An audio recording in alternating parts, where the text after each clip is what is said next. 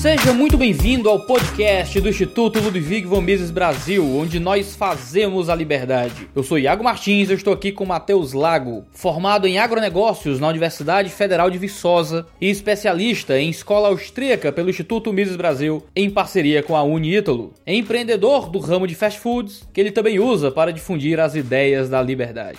Hoje nós vamos falar a respeito das cidades inviáveis, da questão dos gastos públicos e do crescimento econômico em pequenas cidades no Brasil. Seja muito bem-vindo, Matheus. Muito obrigado, Iago. É um prazer estar aqui com vocês hoje. Excelente. Matheus, no Brasil de hoje, cerca de 78% dos municípios têm menos de 25 mil habitantes. E desses, quase um terço tem menos de 5 mil. Por que é que no Brasil existem tantos municípios pequenos? Olha, é, dá-se principalmente porque é um bom negócio para quem está à frente das iniciativas, né? Para emancipação e outras conduções nesse aspecto. Mas houve uma facilidade muito grande a partir da Constituição de 88, que facilitou muito para que novos municípios pudessem ser constituídos. Então, é, aumentou aí aproximadamente um terço da quantidade de municípios, e principalmente municípios que são pequenos, distritos povoados de 800 habitantes, mil habitantes, que passaram a ser municípios com uma estrutura governamental própria. E, e como é que esses municípios sobrevivem então? Na esfera do poder público, eles sobrevivem basicamente por conta de, do fundo de participação dos municípios, que é, junta impostos de vários municípios e estados, juntam um bolo e depois divide esse bolo para todos os municípios brasileiros. E acaba que as prefeituras vivem de, muitas vezes, impostos de outras cidades que são destinados a elas. Dificilmente essas cidades conseguem sobreviver pelas próprias pernas, né? ou seja, por conta de impostos que são coletados ali mesmo. E outro aspecto também é como que a população sobrevive. Basicamente, a população economicamente ativa desses municípios são funcionários públicos e de outra fonte de renda também são as aposentadorias. Então, todo o todo não, né, mas a grande parte do dinheiro que circula nesses municípios advém de dinheiro público e de aposentadoria. Pensando sobre as ideias da liberdade, então, como é que o fundo de participação dos municípios pode ser prejudicial? Ele se torna prejudicial no sentido de que ele passa a ser um subsídio para essas cidades pequenas, esses municípios. Ele pega o dinheiro dinheiro que é coletado em cidades mais produtivas e remetem em forma de subsídio para poder manter uma estrutura política desses municípios pequenos, certo? Então acaba por penalizar as cidades ou os estados que são produtivos em detrimento das cidades e dos municípios que não têm impostos e produtividade para poder oferecer e que man acaba mantendo toda uma estrutura governamental com câmara, com prefeitura prefeitura e, e, outras atividades que muitas vezes seriam dispensáveis nesses municípios, certo? Então, é, esse fundo ele acaba prejudicando nesse aspecto de que aquele município, de certa forma, o poder público dele se torna acomodado e sempre sugador desses recursos. Em termos de população, uh, falando dos cidadãos diretamente, como é que eles são afetados por isso? Acaba que esses municípios, como o dinheiro que gira neles acaba sendo quase que todo de fonte estatal, esses municípios eles se, eles se desenvolvem muito pouco comercialmente, de forma empresarial, né? Então acaba que os cidadãos eles se acomodam nessa condição de dependência ali e eles não emigram para outras cidades atrás de oportunidades. É o que acontece muito nessas cidades que o jovem ele acaba o ensino médio e vai tentar algum emprego em alguma repartição pública como algum indicado e acaba que não vai atrás de novas oportunidades. As prefeituras e as repartições públicas ali, elas remuneram pouco, afinal elas têm que dar mais emprego possível, então acaba que pagam pouco e acaba que os cidadãos ali eles não conseguem desenvolver no sentido de acumular capital para poder abrir alguma empresa, para poder abrir algum negócio e eles também não se sentem motivados a ter o trabalho de se deslocar para outro lugar para poder ter uma, uma outra oportunidade. É tanto que a partir da década de 1990, década de 2000, a imigração brasileira ela reduziu muito, porque conseguiu manter essas pessoas dentro dos próprios municípios, dando incentivos, mesmo que incentivos baixos de certa forma, para poder manter essas pessoas lá. Mas acabou que deu certo. E aí essas cidades e os cidadãos eles são afetados dessa forma, de não se sentirem motivados ou, no caso, uma, um incentivo negativo, né? Se fosse o caso de não terem oportunidades de emprego por meio do poder público, provavelmente eles procurariam oportunidades em outras cidades, em outros estados que tivessem mais portas de emprego e, e outras coisas assim. É, a gente pode perceber muito isso no interior do Ceará e no sertão nordestino de forma geral, não é? Tem muita gente que recebe seguro defeso, por exemplo, recebe as mais variadas ajudas governamentais em que pessoas muitas vezes se permitem viver em ambientes e em situações de extrema miséria porque não precisam trabalhar e acaba virando a vida muito mais confortável permanecer ali onde cresceu, ali no local muito pobre, mas um local onde você já se estabeleceu de alguma forma, do que procurar um ambiente economicamente mais viável, já que o Estado acaba dando incentivos para que as pessoas continuem em situações de miséria. Com certeza, é, é aquela comodidade de você é, não se sentir é, na obrigação de procurar alguma coisa melhor. E é interessante é, a quantidade de pessoas que sobrevivem da aposentadoria dos avós, da aposentadoria dos pais, é, e com eles ali se acomoda mesmo e ficam ali nessa condição até não sei quando, né? No seu estudo a respeito disso, você analisou a intervenção dos gastos públicos em municípios mineiros, que é onde você mora. O que foi que você encontrou nessa pesquisa de campo? Olha, nós encontramos aqui alguns resultados interessantes. Minas hoje tem 856 municípios se não me engano, aproximadamente isso. E dos resultados que nós encontramos, por exemplo, onde tem uma participação maior dos gastos públicos nesses municípios, o salário médio da população tende a ser menor e também o número de empreendimentos, de empresas, negócios, etc., eles tendem a ser menor também. Uh, isso mais que comprova essa questão de dependência do poder público na geração de emprego e também na dependência do gasto público movimentado movimentar financeiramente a cidade. Para se ter ideia, nos municípios de até 25 mil habitantes, que foi o que a gente analisou, onde o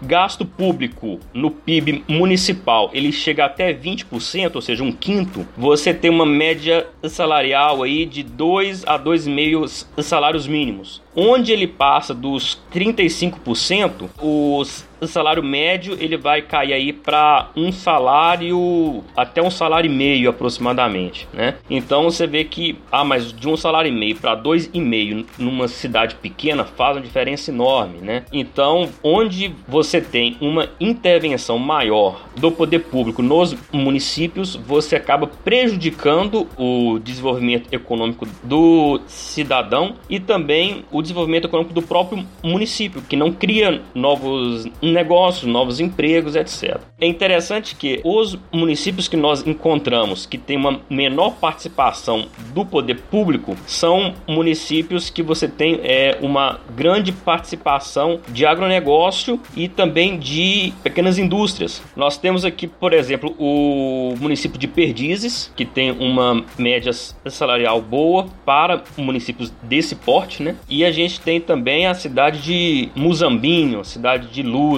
que são algumas cidades que têm uma boa taxa de salário médio. Uh, vimos também que nessas cidades a participação de funcionários públicos no total de empregados, eles chegam a até 23% no máximo, ou seja, 75%, 77% aí são empregados no setor privado. Então, esse foi os resultados que nós encontramos sobre essa intervenção estatal nos municípios pequenos.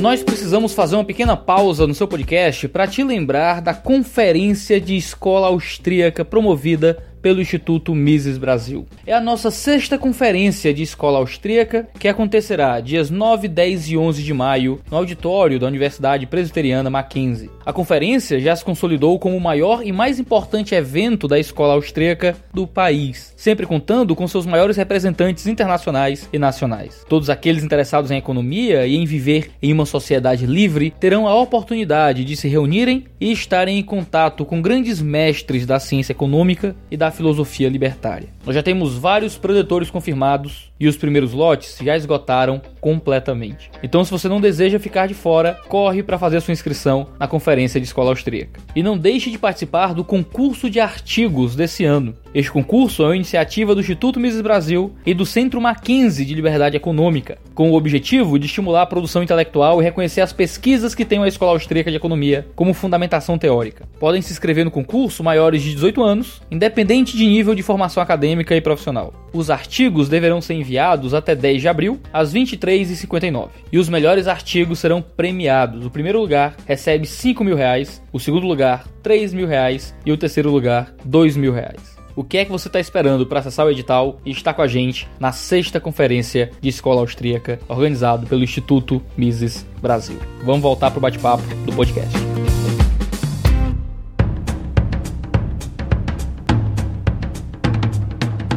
Quais foram as conclusões que você tirou do seu estudo e como é que elas podem ajudar a desenhar um novo pacto federativo com um enfoque maior para municípios e estados? O que a gente conseguiu identificar aqui de conclusão e de oportunidade é que é a primeira coisa que essa intervenção aonde ela acontece, ela acaba por resultar numa população com menos poupança então ela acaba que ela tem um poder aquisitivo baixo, ela consegue poupar menos e por poupar menos ela, ela não consegue desenvolver negócios, ideias, certo? Uma outra observação interessante que a gente encontrou é que é, ela desestimula, como a gente disse, o aumento de renda é, e, consequentemente, a qualidade de vida e também é, acaba atrapalhando o crescimento populacional. Bem, é, talvez seja difícil a gente correlacionar crescimento populacional no sentido